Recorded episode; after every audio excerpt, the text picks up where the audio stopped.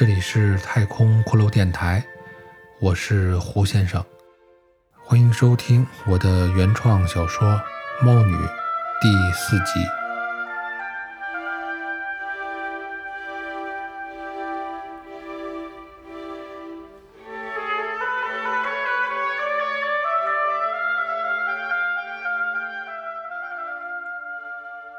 在猫女那椭圆形房间的后部。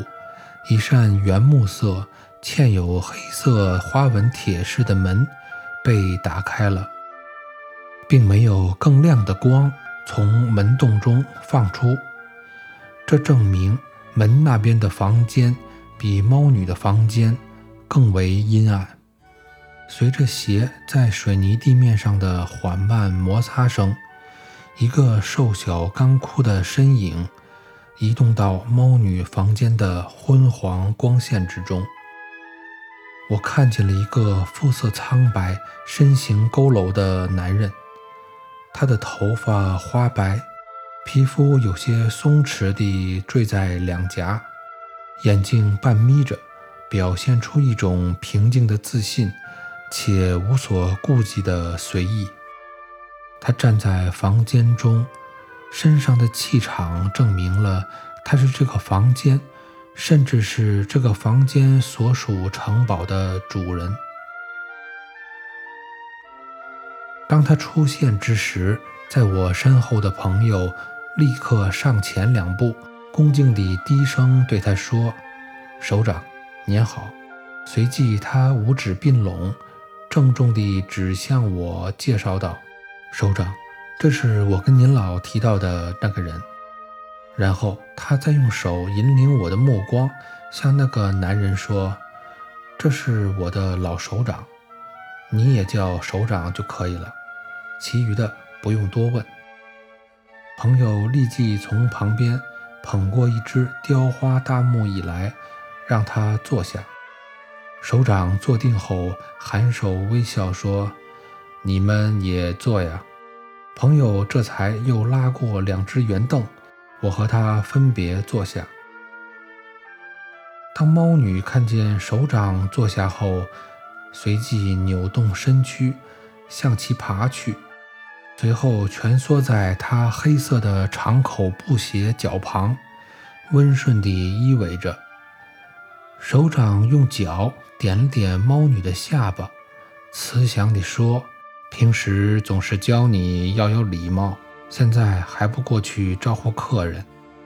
他的话语低缓而又平实，也像是命令，不容辩驳与逃避。猫女应声而动，光滑白皙的身躯向上一拱后，又向下一压，伸了个舒服的懒腰。他背部的背脊骨出现了一条清晰的弧线。他迈动四肢，悄无声息地向我爬来。他的目光迷离地盯着我，我感到有些不安，因为这个令人无法形容与定义的东西，究竟是人还是兽？就是那种与人相似，却又难称之为人的东西。最是令人感到恐惧。他们与我们有些相似，但毕竟还是与我们不相同。这种感觉让人绝望。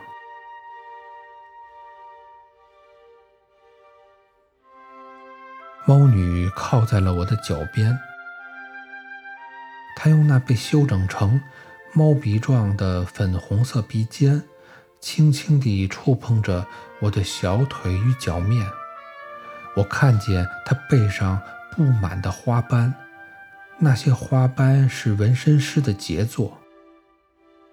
逼真的斑点刻画在青春弹软的肌肤之上，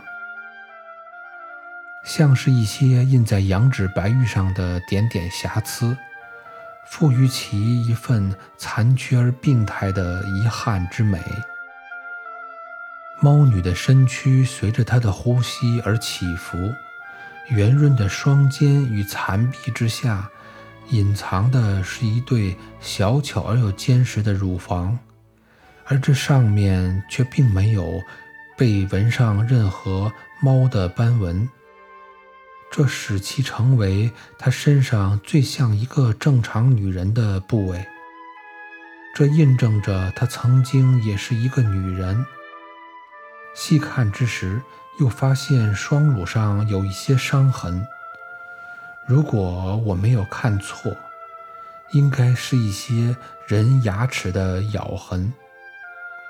猫女的尾巴，之前并没有看清楚。那条逼真的猫尾却是人造而成。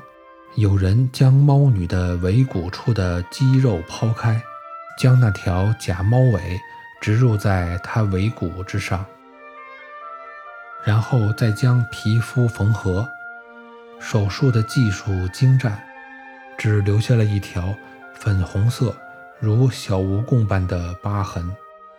猫女在我脚旁徘徊片刻，他忽然抬起了身子，将前肢。搭在了我的膝上，他的脸离我的面颊如此之近，他的眼与我四目相对，我感到了他温热的呼吸，闻到了他悠然的香气，看到了他眼眸中似乎有泪水的晶莹。在片刻的对视中，我似乎看到了一个完全正常的清秀少女。茫然无措地望着一个闯入她世界的陌生人，有些惶恐，也有些想要倾诉。此刻，我看见血红的舌头挣扎在他那些被磨尖的牙齿中，我听见一声低沉的叫声从他那细弱的脖颈中努力涌出。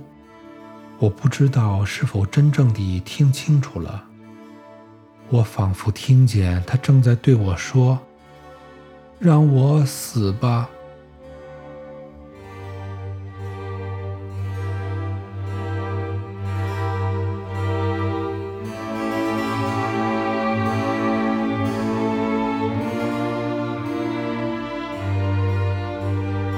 感谢收听太空骷髅电台原创小说《猫女》，我是胡先生，下集再见。